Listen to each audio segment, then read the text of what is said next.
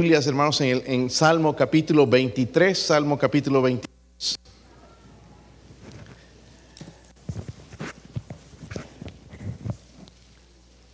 Y creo que el Señor quiere que predique este pasaje porque alguien lo estaba citando hace un rato y dije, ese es el pasaje. Y aún los cánticos tienen que ver mucho con eso, entonces ojalá que sí pueda ser de bendición a, a usted. Salmo 23, el salmo más, quizá el pasaje más famoso en la Biblia, algunos lo han memorizado completamente. Salmo 23, nada más un versículo, hermanos, porque veo que están cansados algunos. Versículo 6. Ciertamente el bien y la misericordia me seguirán todos los días de mi vida. Y en la casa de Jehová moraré por largos días. Qué bueno sería, hermanos, si me ayudan leyendo, ver todos juntos, abran la boca, abran el corazón y Dios va a abrir, su corazón, Dios va a hablar a su, a su vida. ¿ok? Todos juntos, dice, ciertamente el bien y la misericordia me seguirán todos los días de mi vida y en la casa de Jehová moraré por largos días. Una cosa es saberse el salmo de memoria, otra cosa es vivirlo. Muchos de nosotros estamos aquí y no creemos la Biblia. No la creemos. Y eso me hace sentir un poco triste. Porque Dios sí cambia vidas. No somos perfectos, pero Dios sí cambia vidas. David sí creía la palabra de Dios. Y vamos a hablar de él esta mañana. Padre, ruego, Señor, por favor, por sus misericordias, Dios mío. Háblenos, Señor. Necesitamos, Señor, de su palabra. Necesitamos hoy, Señor, quizás confesar pecados delante de usted, Señor. Venir delante de usted, Señor. Rogarle, Señor, uh, por perdón. Rogar, Señor, por salvación. Yo no sé, usted sabe la condición de los corazones, Señor. Cada necesidad, Padre. Si hay alguien sin Cristo, alguien que no tiene seguridad de ir al cielo el día en que muera, que hoy pueda poner su fe, su confianza en el único Salvador, el único Salvador Jesucristo. Oro, Señor, que use este siervo inútil, Señor, y me llene de su poder y me ayude a aplicar su palabra, Señor, a la necesidad mía y a la necesidad de su pueblo, Señor. Háblenos, por favor, Dios mío. Oro por su presencia en este lugar, en el nombre de Jesucristo. Amén. Pueden sentarse, hermanos. Sabemos exactamente no sabemos exactamente en qué momento de su vida eh, David es este salmo. Obviamente, hermanos, es inspirado por Dios. Dice que toda la escritura es inspirada por Dios. Dios lo inspiró, no lo escribió porque él quería, sino Dios lo inspiró. Pero parece ser, hermanos, que sería en los últimos años de su vida. Quizás David estaba inspirado por Dios, obviamente, mirando retro, retrospectivamente, si estoy usando bien la palabra, el, el, pasado en su vida. Hay veces donde miramos nuestra vida, ¿se ha dado cuenta? En el pasado y lo que éramos y algunas cosas que pasaron. Quizás él, eso está, él estaba haciendo en su vida. Hermanos, él sabía lo que significaba ser un pastor de ovejas. Es como empezó, ¿verdad? Nosotros no sabemos mucho de ese trabajo, pero él sí sabía lo que era ser un pastor antes de ser el rey. Él sabía lo que era ser un rey. Él sabía, hermanos, lo que eran las guerras, lo que era la paz, lo que eran las victorias. Él sabía lo que es perder cuatro hijos cuatro hijos que él perdió. Él sabía lo que es ser odiado, sabía lo que es ser perseguido. Él sabía exactamente lo que es pasar por la traición, por las pruebas. Él, eh, pero él, miren, él no estaba enfocado en todo eso. Él estaba enfocado en su pastor, porque dice Jehová es mi, en el versículo 1, Jehová es mi, Jehová es mi pastor. ¿Sabe cuál hubiese sido nuestra respuesta, hermanos, a todo el mal, los valles por donde David hubiera pasó?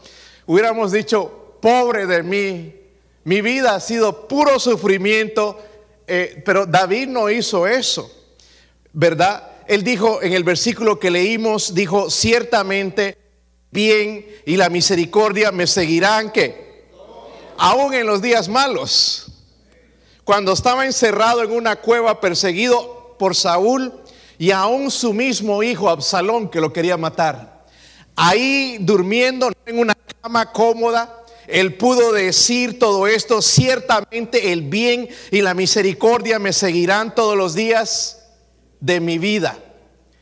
Pastor, ¿cómo alguien puede decir eso después de pasar por, todas cosas y pruebas y dificultades? David lo pudo decir, pero ¿sabe de dónde viene la ayuda? Viene de Dios. En el Salmo 121 dice, ¿de dónde vendrá mi socorro? Mi socorro viene de Jehová, no de abajo, no de la gente, sino viene de arriba y es a Él al que tenemos que poner nuestro enfoque entonces y nuestra mirada. Dice, ciertamente el bien y la misericordia me seguirán todos los días de mi vida. Hay mucho eco, hermano, por favor, si lo puedes quitar un poquito. Cuando habla la palabra misericordia, ahí significa un amor inquebrantable. Díganlo conmigo, amor inquebrantable. Un amor inquebrantable de parte de Dios. Y Dios muestra ese amor. So, David vivía, hermanos, en la fiel expectativa de que el bien y la misericordia, dice, continuarían todos los días de su. Como dije, en prueba, en triunfos, la misericordia de Dios estaba ahí. Como nosotros. Por misericordia de Dios estamos aquí tenga la cara larga, enojado, aguitado, angustiado, está por la misericordia de Dios. Él me trajeron a la fuerza por la misericordia de Dios. Podrías estar en, en, un funeral, podría estar aquí en el frente. Me gusta lo que pusieron en una iglesia. La mayoría de anuncios que ponen o dichos que ponen las iglesias no son medios, no me gustan, son medios, no tienen casi ni sentido a veces. Pero este que dice en la iglesia, eh, una iglesia aquí en el pueblo, dice, uh, go to church, ve a la iglesia antes de que el el, carro funerario te lleve a la iglesia. O venimos a la iglesia o por las buenas, o un día vamos a estar en la iglesia. Por la misericordia de Dios estamos aquí. Por el amor inquebrantable de nuestro Dios, porque siendo como somos rebeldes con Él, lo único que merecemos, mi hermanos, es el infierno. No merecemos nada más de eso. Y si estoy pasando por pruebas, mire, ya no vamos a ir al infierno. ¿No es suficiente? Ay, no, pastor, yo que estoy viviendo un infierno. No sabes lo que es el infierno. No sabes ni idea de lo que es el infierno. ¿Verdad? No, la, Biblia nos da una descripción de lo que es el infierno. Pero miren a David, hermanos, dice en el versículo 3, si lo tienen, hermanos, dice, ¿confortará qué? Es el vivo testimonio, hermano. Y es lo que necesitamos algunos, escúcheme hoy, que nuestra alma, nuestra alma sea restaurada que nuestra alma sea restaurada a como Dios quiere, un avivamiento, por decirlo así. Dice, confortará mi alma. Si la palabra confortar también significa restaurar. Y es lo que Dios hizo en la vida de David, en las pruebas, en los problemas. Él desde joven buscó a Dios, nunca se lo abandonó, pecó en su vida, pero siempre sabía que la misericordia de Dios estaba con él. Y sí que estaba. Interesante ver el Salmo 22, hermanos, no lo vamos a leer, pero el Salmo 22 habla de la cruz. Cuando Cristo estuvo en la cruz, no hay palabras en el Nuevo Testamento. Hay siete oraciones que hace, pero aquí, hermanos, es lo que está pasando en ese momento, en esas tres horas oscuras allá en la cruz, ¿verdad? Es lo que está sucediendo ahí. El Señor está pensando, por ejemplo, el versículo 1, que también está en el Nuevo Testamento, cuando Jesús dice en el versículo 1, ¿lo tienen, hermanos?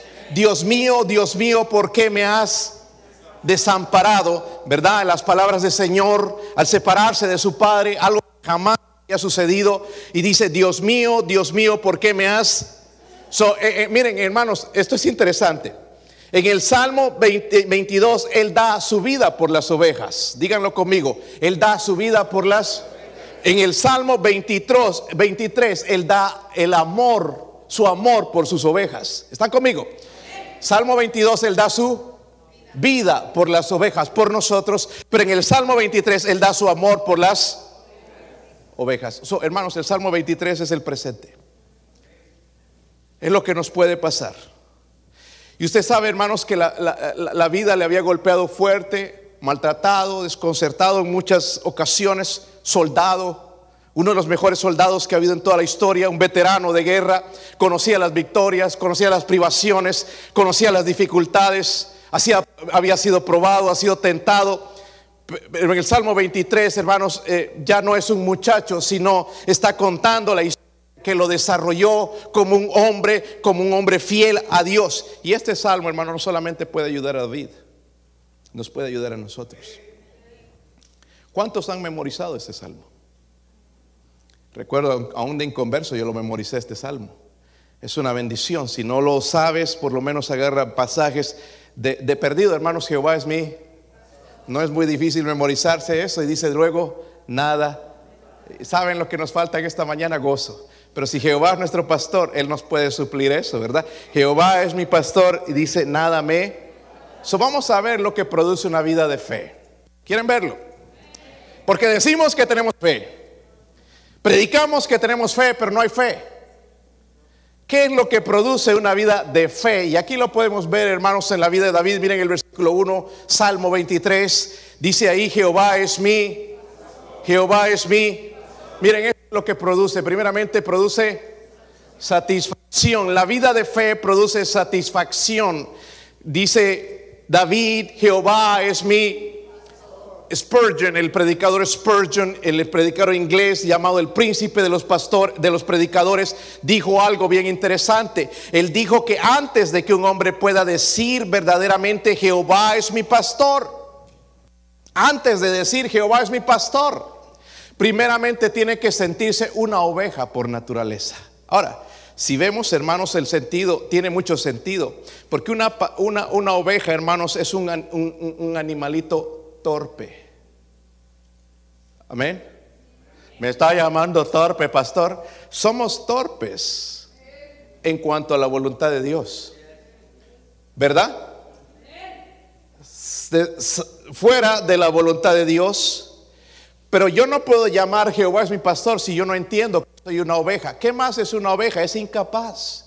Ni siquiera puede llegar, hermanos, a su casa solita. Se pierde en el camino. Si va a buscar agua, se pierde. Necesita un pastor. Los seres humanos, hermanos, necesitamos un pastor necesitamos un pastor. Y David sentía la necesidad de ese pastor, pero él dijo también, nada me faltará. En otras palabras, dice, he decidido no desear más que lo que el Señor, mi pastor, me dé, ¿verdad? Lo que el Señor, mi pastor, mi, pastor me dé. La, frase, nada me faltará, mira hacia el futuro. Le da la seguridad al Hijo de Dios. Le da la seguridad a David, nos da la seguridad a nosotros. La seguridad del cristiano, hermanos, se apoya sobre ese pastor Jehová es mi pastor. Jehová es mi pastor. Dice, nada me faltará. So, en Cristo podemos encontrar satisfacción. Miren, hermanos, una de las cosas que buscamos en el mundo es satisfacción. Llegamos a tener un poquito de cosas y no nos dan satisfacción. Queremos más. ¿Verdad? Eh, eh, la, la televisión está llena de comerciales. Y los comerciales, el trabajo de los comerciales es vender cosas. Yo no diría, ¿quién va a comprar esa tontera? Pero nosotros las compramos. Y, están ahí, hermanos, y le muestran los comerciales. Y, y aún los que no tenemos cable, a veces tenemos el YouTube. Y en el YouTube te están mostrando comerciales. En las carreteras están mostrando comerciales. Y uno dice, yo necesito eso. Porque ese es el trabajo de la mercadotecnia. Entonces, saber eh, o meterte en la mente, tú necesitas eso, aunque lo necesites. ¿Verdad? Y la gente compra esas cosas y, wow, yo eh, salió esto nuevo y estoy contenta por un tiempo, pero me doy cuenta que no trae satisfacción. Amén. Escúcheme esto también, no sé si se van a ofender o no. Muchos se casan, dice, porque yo voy a ser feliz. Y ven las novelas y los cuentitos de hadas y vivieron felices para siempre. Y te das cuenta, hermanos, que tu matrimonio fue un infierno algunas veces. ¿Dónde está que mi princesa, mi príncipe no se convierten en sapos? Y odio y, y cosas. ¿Sabe lo que puede hacer feliz ese matrimonio? Dios. Si Dios está fuera, no va a haber felicidad, no va a haber satisfacción. Ese hombre va a estar pensando, ay, si me hubiera casado con fulana. Y la mujer, ay, si me hubiera casado con aquel, pensando y viendo. Lo único que puede dar satisfacción es cuando yo entiendo que soy esa oveja descarriada que necesita un pastor que me guíe. Ahí en el matrimonio, dejar de lado mi orgullo y ir al pastor de pastores. Necesito una guía, Señor, en cómo ser un buen esposo. Señor, que no puedo en mis propias fuerzas. David entendía eso. Y es porque llegó a ser el hombre que fue, hermanos, a pesar de sus pecados. So, la primera cosa que encontramos o produce una vida de fe es, que, díganlo conmigo, satisfacción, satisfacción. Y vivimos, hermanos, para estar insatisfechos. Miren, eh, yo estoy un poquito preocupado con algunos de ustedes eh, escuchando música del mundo, eh, incluso música disque cristiana y es del mundo. Nada más agarran música del mundo y le ponen letra disque cristiana para, es que me hace sentir mejor. ¿Qué te hace sentir mejor tu carne? Porque yo no creo que alimenta tu espíritu. Si esa, esa música te ayuda, entonces, oh, yo voy a hablar de Cristo. Quizás está haciendo algún efecto, pero si te vuelve más carnal y solamente te hace sentir bien, eso no viene de Dios. ¿Están conmigo, hermanos? No, mire, la satisfacción se encuentra en Cristo. Pero no va a haber esa satisfacción hasta que usted entienda que es una oveja eh, eh, por naturaleza, no una oveja del animalito, pero como una oveja insensata, incapaz de, incapaz de vivir sin un pastor. Y ese pastor debería ser Dios. ¿Sabe? Como seres humanos no solamente necesitamos ese pastor, necesitamos un pastor en una iglesia. Pero cuando acudimos al pastor?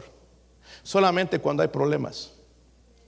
No acudimos cuando, pastor, oré por mí, ya, ya, ya, y ya cuando la cosa está, casi ya no se puede resolver. ¿Por qué no acudimos al pastor cuando vemos ya una luz de advertencia en nuestra vida? ¿Por qué esperar hasta el final? ¿Sabe por qué lo hacemos? Porque no nos consideramos una oveja creemos que nosotros lo podemos resolver. Al contrario, hermanos, de una oveja, porque la oveja es humilde, ¿verdad? Necesita ese pastor, se va a apartar. Algunas veces el pastor tiene que jalarla al, al redil otra vez porque se va a apartar. Podrá decir usted, Jehová es mi pastor, nada me faltará ay, estoy preocupado y ahora con la situación económica y que le van a subir y que van a aumentar los agentes del IRS y, esto y ahora qué vamos a hacer, hermanos, Jehová es nuestro pastor, nada me faltará si tengo mis ojos puestos en él y entiendo que lo necesito todos los días, no tengo por qué estar preocupado, voy a encontrar satisfacción en él. Número dos, miren el versículo 2. En lugares de delicados ¿Me hará qué? Descansar junto a aguas de reposo, dice me. ¿Sabe, hermanos, la otra entonces, algo más que produce la fe, no solamente satisfacción, sino sustento. Y uno podría ver, hermanos, aquí en este versículo, porque la vez pasada estudiando este pasaje, vi algo interesante, algo que no había visto antes acerca de estos, dice, lugares delicados pastos. Si han visto, hermanos, los lugares allá por el Medio Oriente son puro desierto.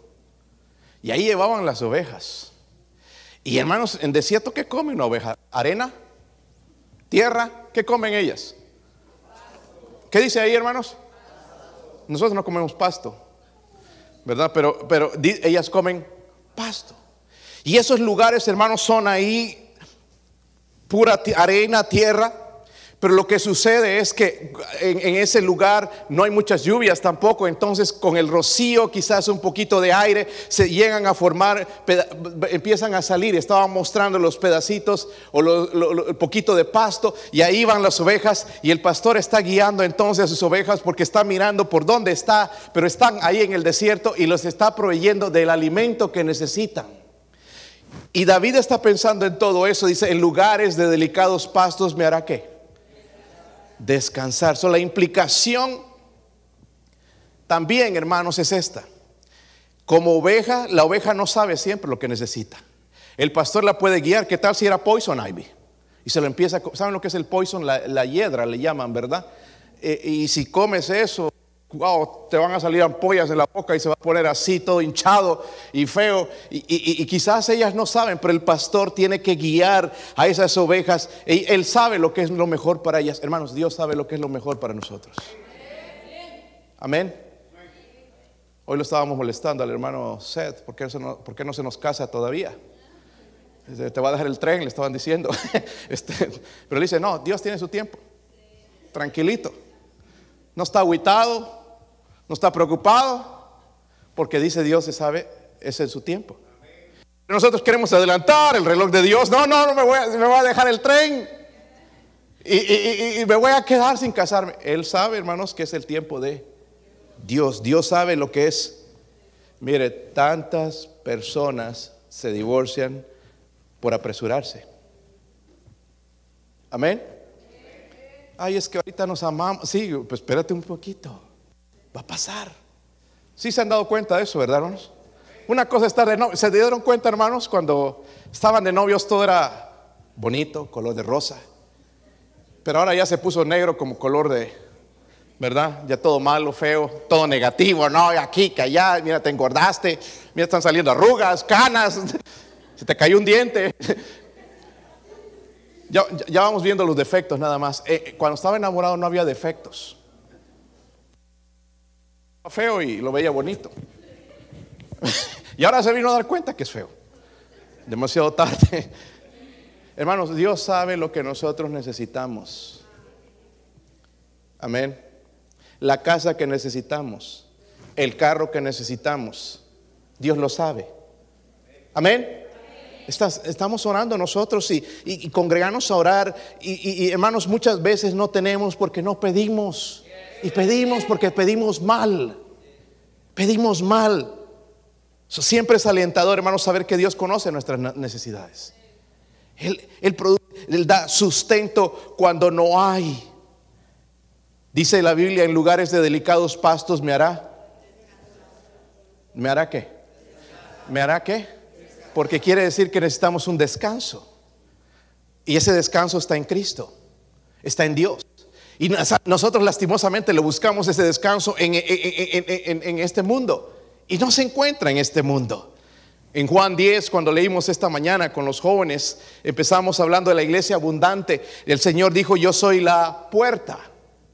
Okay? No una, una puerta nada más, sino la puerta, la única puerta. El que por mí entrare será salvo y entrará y saldrá y hallará pastos.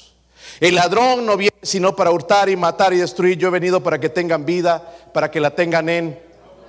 ¿Qué es vivir una vida abundante? Hablamos de ello, suena bien, porque no es solamente Cristo me vino a dar vida, una vida eterna, sino que me vino a dar una vida abundante. Una vida, ¿qué es una vida abundante? Es una vida de satisfacción. Amén. No sé qué pasa con el micrófono hoy, si es el diablo soy yo una vida de satisfacción. Eso es lo que Dios quiere darnos. Pero esa vida de fe, hermanos, produce satisfacción, sustento. Y miren el versículo 3. Dice ahí. Si lo tienen. Confortará a mi alma. Me guiará por sendas de justicia por amor a su. ¿Sabe lo que produce una vida de fe? Santificación. ¿Cuántos tienen salvos cinco años o más? Levante su mano. Cinco años, bien alto, hermano. No, no si no se puso desodorante, mejor no la levante, pero si se puso desodorante, levántela bien alto y gloria a Dios por eso. Ya, pastor, ya 20. O no quiero que sepan mi edad. No, estoy preguntando su edad, hermanos. Cinco años o más, la mayoría. ¿Verdad? Ya tenemos años en el Evangelio. ¿Sí o no? Déjame preguntarte, cuando tú te entregaste a Cristo, ¿hubo gozo y sabías que en realidad Dios cambió tu vida? O, nada más fue un impulso porque estuvo bonita la música, la invitación, me tocó y respondí, sí hubo un cambio, hubo un nuevo nacimiento, recibiste a Cristo, te cambió, transformó, sabes que ahora tienes que vivir para Dios, tienes que vivir para Él, sí hubo un cambio. Entonces, vamos a comparar, fueron hace cinco años o diez años o quince, ¿eres más santo que, que ese tiempo donde te entregaste a Cristo? Muchos de nosotros estamos más mundanos. Hermano, ¿me puedes cambiar el micrófono? Voy a cambiar y usar este. Cristo no cambia. Dígalo conmigo, Cristo no cambia. ¿Sabe qué me dice eso? Él sigue pensando lo mismo, hermanos, en cuanto al pecado. ¿Están conmigo? Tráeme el micrófono, hermano, por si no te van a quedar mirando todo el... Aquí nos distraemos fácil en este lugar.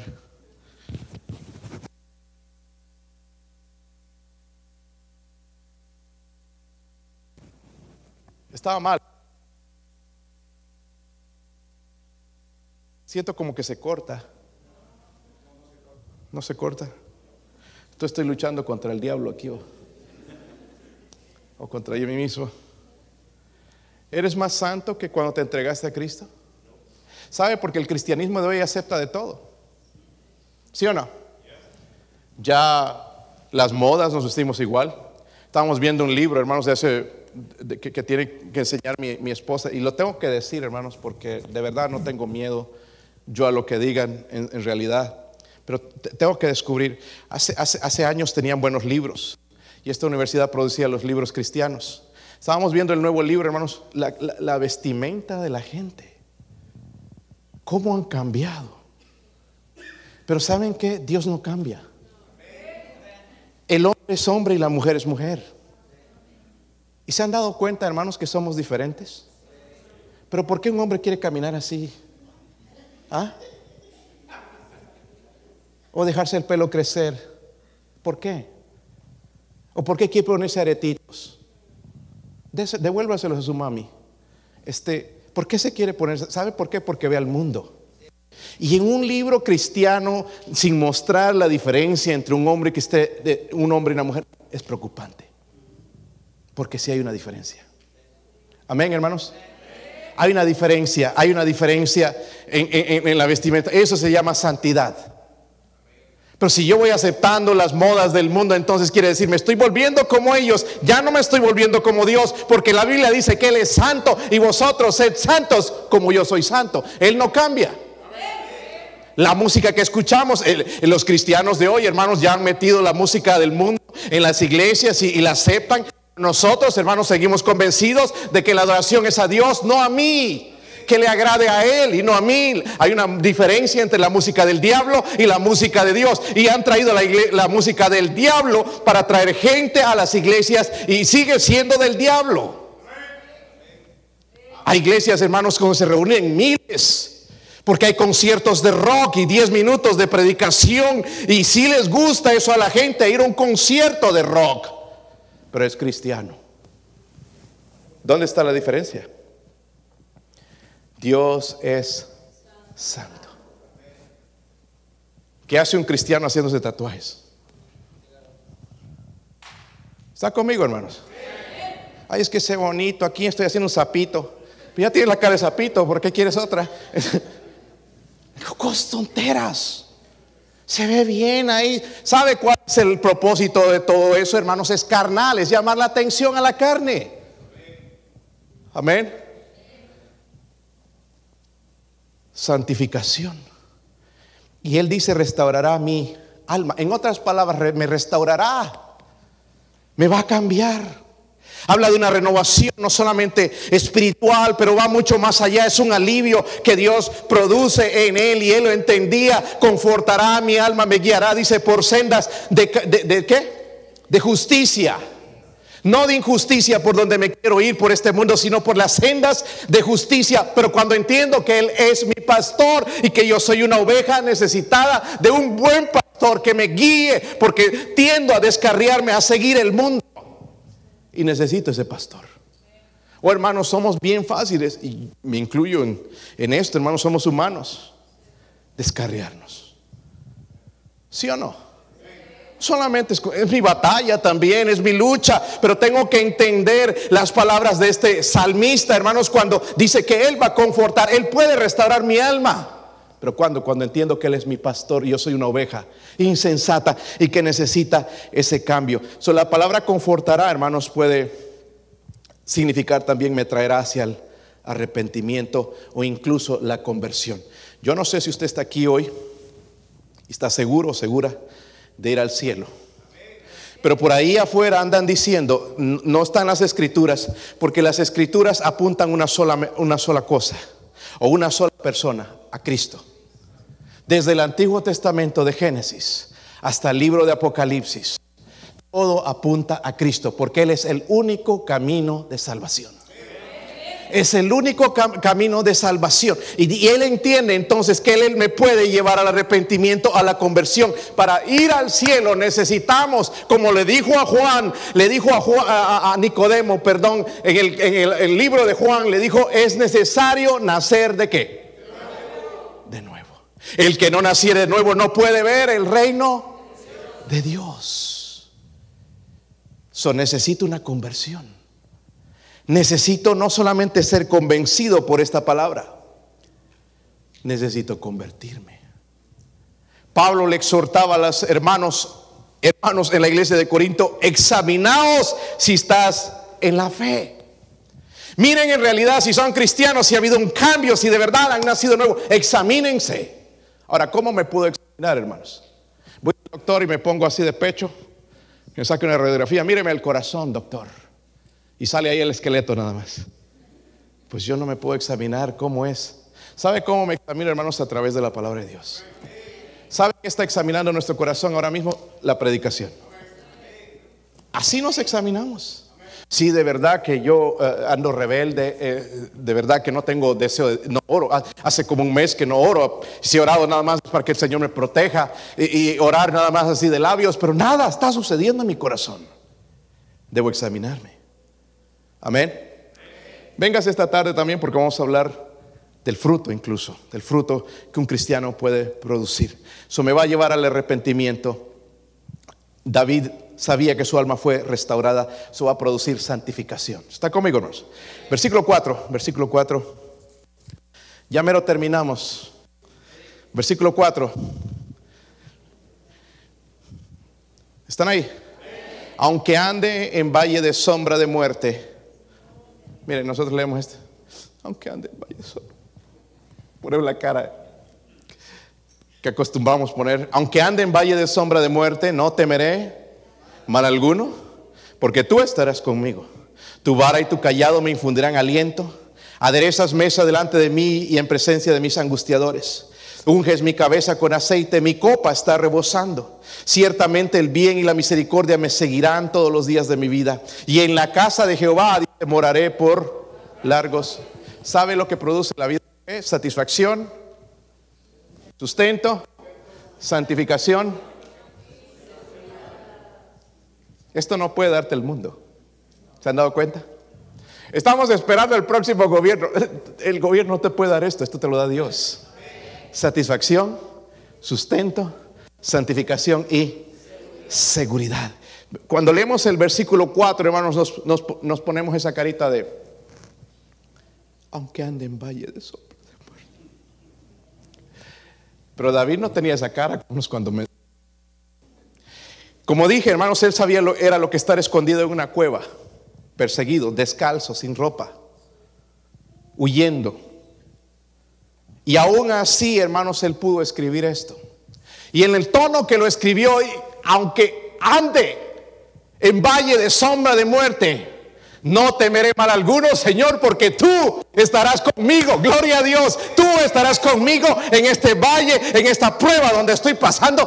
Tú, Señor, estás conmigo, Señor. Y nada va a pasar. Todo está bien. Todo está bien. Nosotros vemos la muerte, hermanos, como algo aterrador, ¿sí o no?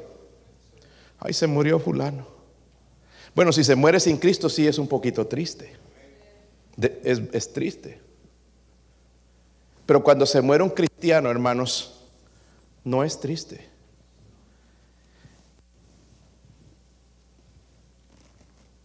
Yo me sentía un poquito mal a veces cuando murió mi hermano, porque mi sobrino llamó a la ambulancia, estaba teniendo un ataque, y la ambulancia tardó. Y la ambulancia, hermanos, eh, se tardó tanto y, y ahí no pudieron hacer nada y como que me estaba amargando un poquito contra esa gente. Porque dice, yo decía, pues sí se podía hacer algo, porque el doctor salió cuando lo llevaron y llegó al hospital. Ya no se puede hacer nada. Y esas palabras son duras. Pero Dios nunca dice, ya no se puede hacer nada. O estás aquí o estás allá. Y lo que no comprendía, hermanos, es que hermano no está batallando con todo esto. Ya no está batallando con el COVID, con problemas, con la inseguridad mundial que hay, con la crisis bancarias. Ya no está batallando con todo esto. Está al lado del Señor adorándole, Señor, tú eres digno, gloria a Dios. Señor, qué bueno eres, gracias por haberme salvado, tú eres tan bueno, Señor, tú lo sabes todo. Dios no, miren, a veces los doctores vienen, ya no hay nada que se pueda hacer. Dios no dice eso. Dios nunca dice, no, ya no hay nada que se puede hacer, porque Él está en control de todo. Pero Él va a estar en control de todo cuando Él es mi pastor, cuando yo entiendo que soy esa oveja incapaz, insensata, torpe en cuanto a su voluntad y que necesito sentirme como esa oveja necesitada de Él y de su poder. Es donde Él me va a ayudar. En el versículo 5 dice, aderezas mesa delante de mí en presencia de mis Simplemente, hermanos, me muestra alegría. Escuchen. ¿Cuántos son cristianos? Levante su mano. Levante su mano, hermano, bien alto. A ver, manténgala así, quiero ver. Mire, cambiarla esta cara. En serio. Si yo te digo, Cristo salva, vas a tener gozo en tu vida. Las cosas van a cambiar. ¿Te, da convicción eso? Estamos hablando de la oración esta semana. La iglesia del Nuevo Testamento oraron por 10 días por el poder de Dios. 10 días. Y dice que descendió, eso vimos con los jóvenes hoy. Y dice que hablaban con denuedo la palabra de Dios pero les quitaban cosas, los metían a la cárcel, pero más se convertían y más gozo había en ellos y se reunían todos los días con el gozo, la alegría de pertenecer a Dios, de ser dignos, de ser llamados hijos de Dios. Nosotros en estos días andamos. Yo no sé, hermanos, si el venir a los Estados Unidos nos hizo mejor o peor. Porque antes de perdido una sonrisa de vez en cuando. Ahora nada más tenemos que escuchar un chiste, un, algo para reírnos pero el gozo debería inundar nuestra vida. Le voy a dar algo más, miren en Colosenses 2. ¿Sabe dónde encuentro, hermanos, yo esa satisfacción en la palabra de Dios? Si tú la estás buscando en el YouTube, un mensaje ahí que te hable un pastor, no, no, no, olvídate. Va a durar un día, un rato. Pero si tú la encuentras de Dios, va a ser permanente, permanente. 2.9, ¿están ahí? Tremendo versículo. Porque en Él, ¿están ahí? ¿Quién es ese Él? Si leemos el contexto, está hablando de Jesucristo. Porque en Él habita corporalmente toda. Escúcheme bien. ¿Toda qué? De la. Eso significa que nuestro Jesús es Dios. Y dice que en Él, dice la escritura, está toda la plenitud de la deidad, habita corporalmente toda la plenitud de la, en otras palabras, Él es Dios. ¿A quién servimos? ¿Quién los cielos? ¿Quién sostiene los cielos? ¿Quién hace llover? ¿Quién hace nevar? ¿Quién hace que salga el sol? ¿Quién paga las cuentas? No, usted las paga.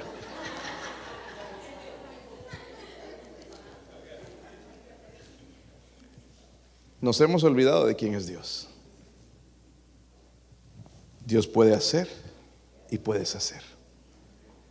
Ese es nuestro Dios. Pero una cosa que nos olvidamos, hermanos, que Él es misericordioso, Él es bueno. Todos los días con nosotros. Nosotros nos levantamos, hacemos nuestros planes, pero Dios sigue siendo bueno. Le consultemos, no le consultemos, nos vamos de cabeza al mundo. Dios sigue siendo bueno. No hay tal cosa, yo no le puedo decir, Señor, ¿por qué me va de la patada? Porque así, no, no, no, mi, enfoque lo tengo muy equivocado, hermanos, porque si pongo en mis ojos en el gran pastor, ya no voy a estar tan enfocado en mí. Y lo que venga, me lo merezco, Señor. Nada más, nada más deme la fuerza para pasar por esa, por esa prueba. Es como David veía las cosas. Dice que en él habita corporalmente toda la plenitud de la deidad y vosotros, escuchen esto hermanos, ¿estáis qué? En... ¿Saben que hay gente que dice que para ser salvo te tienes que bautizar? hay, hay grupos evangélicos diciendo que tú te tienes que bautizar. ¿Y qué pasa si no? Porque la Biblia me está diciendo, vosotros estáis qué? Algunos dicen que tienes que ir a misa, tienes que comer el pan, tienes que hacer esto, tienes que hacer el otro, tienes que lavar pies, tienes que hacer un montón de cosas. La Biblia dice que nosotros estamos qué? En Él. ¿No es glorioso eso? dice que es la cabeza de todo principado y La pregunta es, ¿conoce usted ese Salvador? Ahí dice, Jehová es mi. Y, y es interesante en el libro de Juan, el Señor Jesús dice, yo soy el buen pastor. Yo soy. Amén. Versículo 6. Es tremendo, dice ahí, ciertamente el bien y la... ¿Podríamos decir eso hoy? Ay, no, después de todo lo que me está pasando. Eh, eh, hermanos, podemos decir esto todos los días, aun cuando las cosas se pongan negras. Ciertamente el bien y la misericordia me seguirán todos los días. Como dije, hermanos, no estamos hablando de un hombre que no sabía lo que decía. David pasó por ahí. Amén. ¿Cuántos tienen hijos?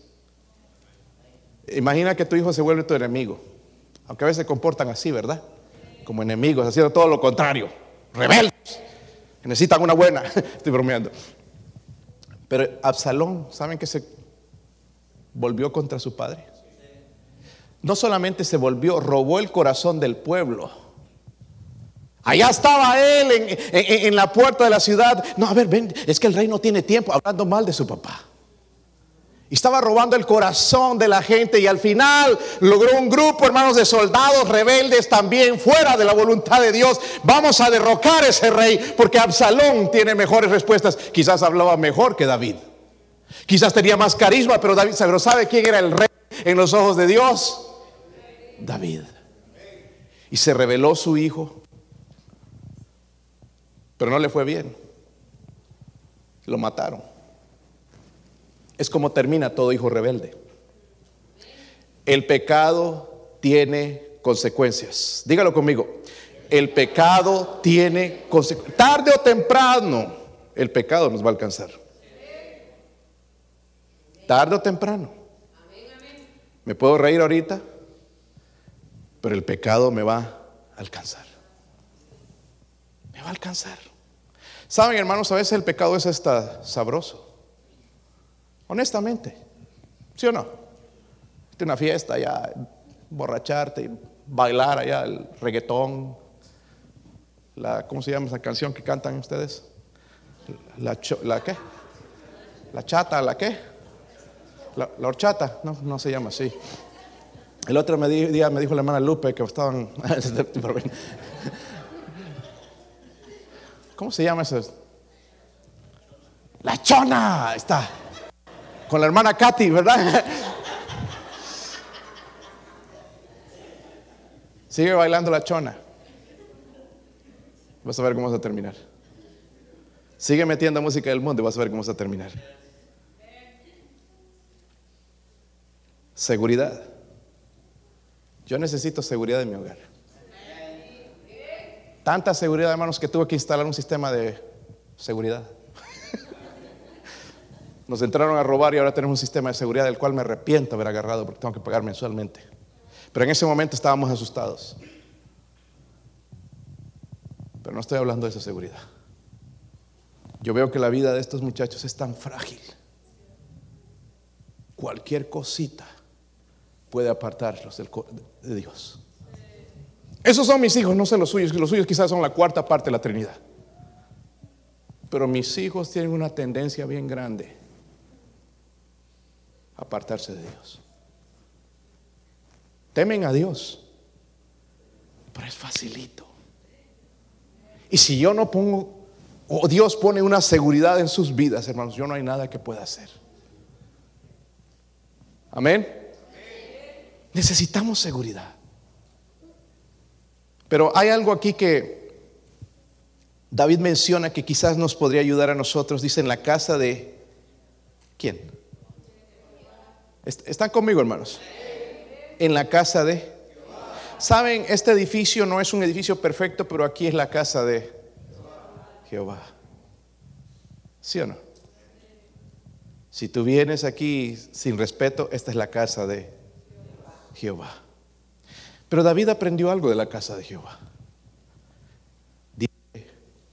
Moraré. ¿Está conmigo? Es decir, voy a ser fiel a la casa de Jehová.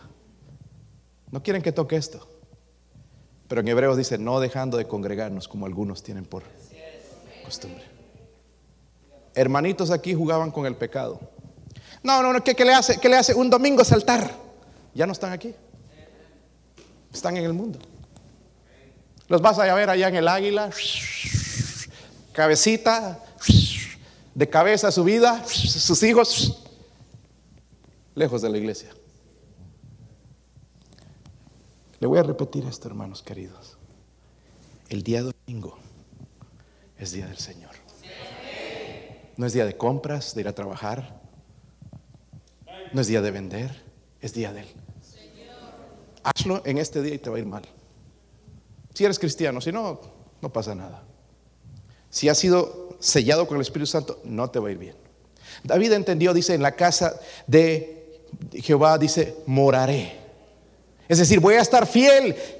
Y quizás está pensando, hermanos, en ese momento ahora, en el regreso a Jerusalén, voy a ir directamente al santuario. ¿Cómo extrañado estar en la casa de Dios? ¿Cuándo fue la última vez que usted extrañó estar en la casa de Dios? ¿Cómo extraño unas vacaciones? ¿Cómo invertimos en vacaciones, hermanos? Y me he dado cuenta que los más invierten en vacaciones son los que más mal andan. Enfoque incorrecto. Digo, no hay nada malo, hermanos, ir a divertirse, pasar un buen tiempo, pero la casa de Jehová, hermanos, debe estar llena cada domingo adorando a Dios. Lo único que me debe impedir es que me enfermé o no se puede realmente, pero no porque vinieron visitas, no porque vino fulano, la casa de Jehová moraré. No dejando de congregar. Qué mal entendemos esto, hermanos. La Biblia no me dice, y este es el pecado de algunos de nosotros, hacemos adorar a nuestros hijos, a nuestros a sus abuelos, a sus papás, a sus tíos y en vez de adorar a Dios, y eso también es idolatría. Ay, dale un besito a tu abuela. Hay que adorarlos. ¿Y que de Dios? Tenemos más miedo de la gente, Es que ya se van a ofender. ¿Y Dios dónde está, hermanos? Esa es la casa de Jehová y está vacía. No dejando de congregarnos como algunos tienen por costumbre. Pero dice ahí en el versículo que leímos también, está hablando de su resolución. ¿Qué resolución tienes en cuanto a la casa de Dios? Él dice, moraré, no voy a dejar, voy a estar ahí siempre. La única vez que tuvo que salir es cuando estaba siendo perseguido, obligado. Pero dice, el bien y la misericordia me seguirán todos los días. Ah, esto es bonito, hermanos. Yo quiero que la misericordia me siga todos los días. Sí, Señor, trae misericordia, trae bendición. ¿Sabe que hay gente que viene a la iglesia solamente para que le vaya bien? Ay, estoy yendo a la iglesia porque me va mal. Justamente por eso. Porque vienes a la iglesia con el enfoque incorrecto. Cuando vengas a la iglesia diciendo Jehová es mi pastor, entonces nada me faltará. Cuando entiendas tú que Él es el digno de adoración, no tú. Que se viene aquí, que yo tengo que buscarle, no para que me vaya bien, no, sino como dice la palabra, que Él es digno de toda adoración y que toda rodilla un día doblará y confesará su nombre. Él es digno, no nosotros. Eso va a cambiar mi manera de pensar, mi enfoque. Pero al, y la gente que piensa así, hermanos, porque David, miren, le fue mal, se quedó sin dinero, lo persiguieron, perdió sus hijos, cuatro de ellos, y podía decir esto. So, él sabe lo que es el mal, ¿verdad? ¿Sí o no? Está hablando de mi seguridad. El bien y la misericordia me seguirán, ¿qué? Todos los días. Ahora miren en la última parte del versículo. Y en la casa de Jehová. Moraré por... Noten esas palabras ahí, por largos. Puede ser, hermanos, esa es nuestra esperanza. Está hablando futuro. En la casa de Dios moraré por la eternidad. Si usted es salvo, no son 10 años, no son 100 de felicidad, es la eternidad. Pero hasta eso, hermanos, tenemos que aprender a vivir aquí. Amén. Porque ya falta poco, parece que Él viene pronto. ¿Verdad? En ese lugar moraré por largos días, es decir, por la eternidad. Caminando en las calles de oro, yendo a ese río limpio que sale del trono de Dios, tomando de los frutos de ese árbol que sale, da 12 frutos al año, ¿verdad? 12 diferentes frutos y, y adorar al Dios cara a cara, mirarlo a Él a los ojos y adorarle por toda la eternidad. esperanza en el futuro. El mundo no tiene esperanza. Salió el nuevo virus que ya está de la China viene otra vez, imagínense. Este, le voy a poner más tristeza a algunos, pero si usted hace a Jehová su pastor, esto no le va a preocupar. ¿Qué va a hacer de mí, de ti si me voy? Si te vas, todo va a estar bien. Algunos pensamos que nos morimos y se acabó el mundo. No. ¿Qué somos, hermanos? Criaturas. ¿Qué va a ser de la vida de mi hijo sin mí? Déjeme decirle esto. Dios sabe. Dios sabe. Ahora, si te vas a andar drogando y tomando y te matas, es diferente. Pero si la muerte llega en el momento de Dios, hermanos, todo está bien. Amén. Para Dios no hay malas noticias. Sabemos, hermanos, lo que es vivir en fe. Dígalo conmigo. Número uno. ¿Cuántos quisieran satisfacción en su vida? Mira, estás de aquí para allá, siguiendo el mundo, cambiando de novio, de novia, de aquí cosas y, en el mundo, en el mall y, y todo esto y no tienes satisfacción. Satisfacción, sustento ahí preocupado, ay, ¿qué voy a comer mañana? ¿Qué me pondrán en el lonche? Tacos o lo mismo, sándwich con queso, galletitas de maní con... hay sustento, pero también hay... ¿Cuán parecido a Cristo estás? Y luego también hay seguridad. Esta es la vida, hermanos, de un pecador restaurado. Es lo que hizo conmigo. Es lo que ha hecho con usted. Puedes decir, Jehová es mi pastor. Aunque ande en valle de sombra de muerte, no temeré mal alguno. ¿Por qué? La clave es esta. Si lo voy a temer es porque Dios no está ahí. ¿Amén? Pero dice el resto del versículo porque tú. Está en el versículo 4, hermanos. Dice, no temeré mal alguno. ¿Por qué? ¿Podemos aprender esa partecita? Tú estarás. Dice, aunque ande en valle de sombra y de muerte, es decir, va a venir. Escúcheme. ¿Cuántos están pasando por prueba en este momento? Una prueba difícil. Levante su mano. Hay algunos. Algunos. Si usted no está pasando por ahí, tarde o temprano vas a pasar. No creas en las telenovelas que todo es color de rosa. Van a venir los valles. Si no han venido, eh, van a venir. Pero si somos como David, Dice, no temeré mal alguno porque... Díganlo conmigo, tú. Ay, qué debilucho este tú estarás conmigo. Tú estarás conmigo. Otra vez. Tú estarás conmigo. Ustedes saben, hace la primera vez que me dio COVID, cuando empezó, y yo no estaba preocupado, dije, no, esta enfermedad no me va a hacer daño a mí, pero al final sí me hizo daño. Y este, Tuve que terminar en el hospital por no hacer caso, no ir antes. Y bueno, con neumonía y, llegué a ese lugar. primero el doctor me llevó a mi esposa a la fuerza, primera vez que la había visto así, yo como estaba todo débil, así flaco, chupado. Entonces me agarró fácil, me llevó. Ahí iba en el carro, no sé ni cómo llegué allá, pero llegué. Ahí estábamos esperando al doctor, nos pusieron un cuarto especial para los coviciosos enfermos. Y, ahí estábamos esperando. Yo un dolor en mi espalda horrible, es lo, que más me dolía. Y, ahí estaba sentado, no sabía en qué manera sentarme. Y eh, viene, la miran a ella, le hacen la radiografía, está bien. Viene mi radiografía. Vete, me dice, inmediatamente, ni siquiera vayas a buscar tus pijamas, vete al hospital ahora mismo, que si no, no vas a pasar esta noche.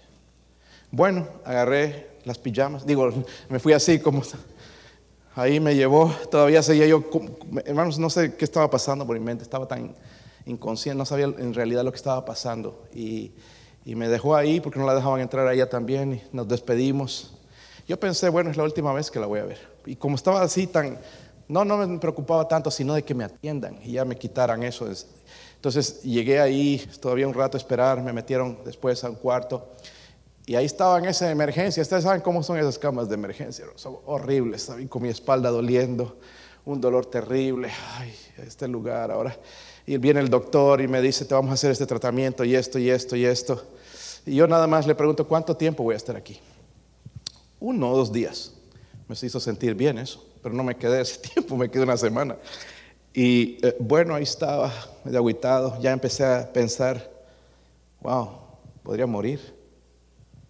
Puede ser que muera. Había la posibilidad que no reaccione mi cuerpo a las medicinas y que muera hoy. Puede ser. Entonces empecé a pensar en ellos. Y empecé a ver sus imágenes. Y me hacía llorar. Y de repente me recibo una llamada. La miro. Era Frank Matthews. Yo trabajo para CCA como capellán. Es el capellán de sus capellanes. Y Frank me, dijo esto. Yo lo compartí con ustedes antes, pero quisiera, creo que va adecuado a este mensaje. Y me dice, Adolfo, yo sé que estás sufriendo, estás con dolor. Nada más déjame hacer una oración por ti. Yo dije, se va a echar una oración de una hora. Con todo el dolor que estaba yo ahí, incómodo, hermanos, en serio. Ya me habían puesto la intravenosa y estaba incómodo. Yo odio las agujas y me eso me hacía, creo que me hacía sentir peor eso ahí, tener en mi brazo. Y ya estaban empezando a poner todos esos medicamentos y empezó a orar. Señor, haz una sola cosa por Adolfo. Muéstrale tu presencia. Muéstrale tu presencia. Que tu presencia sea tan poderosa que Él sienta tu santa presencia. Colgó. Y en ese momento cambió todo. Empecé a ver las cosas ya diferentes. Allá todo, como ya eran los primeros pacientes, hermanos, todos miedosos, con máscaras y uniformes y parecían astronautas. Me llevaron al cuarto, todos se apartaban allá, quitaban, miren, se quitaban, los veía a los lados, me metieron un cuarto, el cuarto más feo del hospital, sin ventanas, nada, parecía que estaba en una cárcel, pero bueno. Y ahí estaba pensando, yo no sé si voy a salir. Y el día martes, entré un lunes, el día martes, en la mañana, estaba ahí, todavía con dolor, pero pasó algo de repente, hermanos, Dios estaba en ese lugar en una tan difícil de explicar. Era, hablaba conmigo, yo hablaba con él, hablábamos juntos porque me pusieron la intravenosa, no es una manguera hasta afuera, no, ni siquiera entraban. Tenían tanto miedo al virus.